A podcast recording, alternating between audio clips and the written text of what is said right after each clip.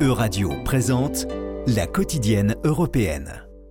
Alors bonjour à toutes et à tous, bienvenue dans cette quotidienne où tous les jours nous partons à la rencontre de celles et ceux qui participent activement à la vie politique européenne.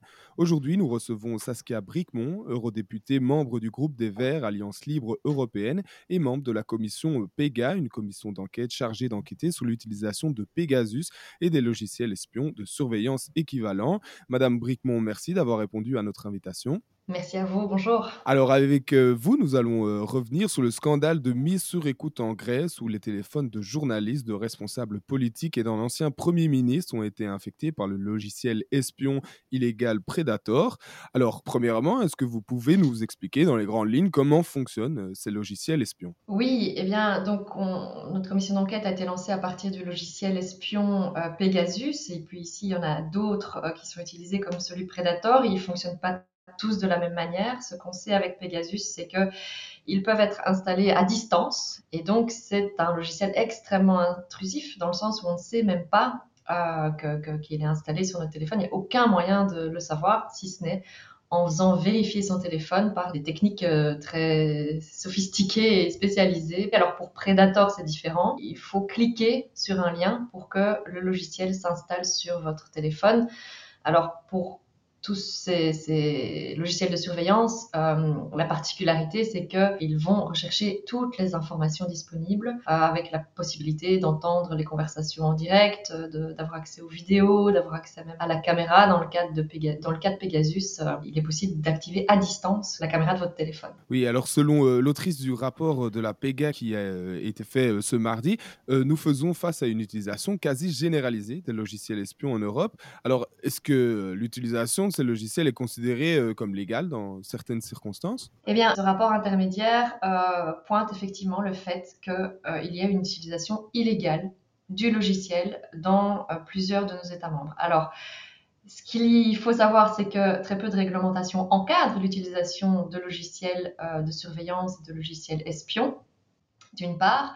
Il y a des législations nationales en place euh, dans les États membres qui encadrent quand même euh, d'une certaine manière euh, l'utilisation de ce type d'outils qui sont utilisés en principe dans le cadre d'une enquête judiciaire pour des faits de criminalité ou de terrorisme.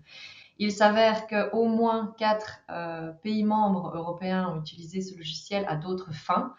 Euh, en Pologne, en Hongrie, en Espagne, en Grèce. Et ces autres fins, c'est euh, entre autres pour surveiller des journalistes, pour surveiller des avocats, pour surveiller des opposants politiques, des élus. Euh, parlementaires ou même ministres, vraisemblablement dans le cas de, la Grèce.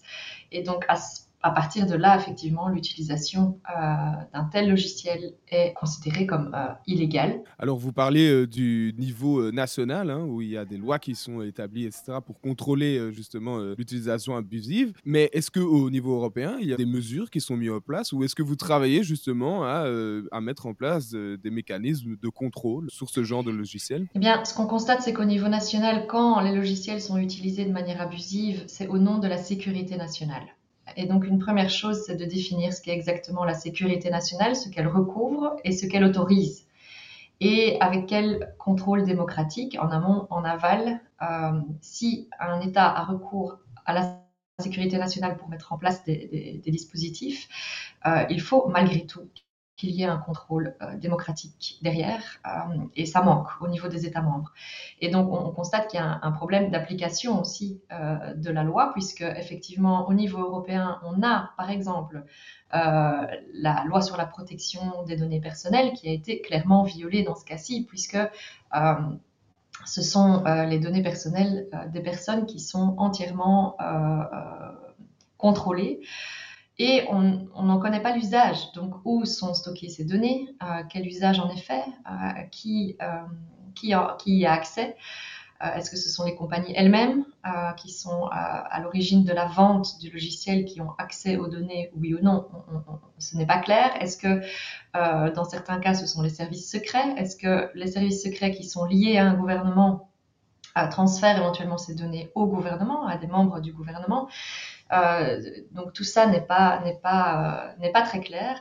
Et donc oui, euh, un des rôles de notre commission d'enquête est de faire la lumière sur ce qui s'est passé et, et, de quelle manière le logiciel ou les logiciels ont été utilisés. De l'autre, d'établir des recommandations législatives. C'était la quotidienne européenne. À retrouver sur vos réseaux sociaux et sur le site web de Radio.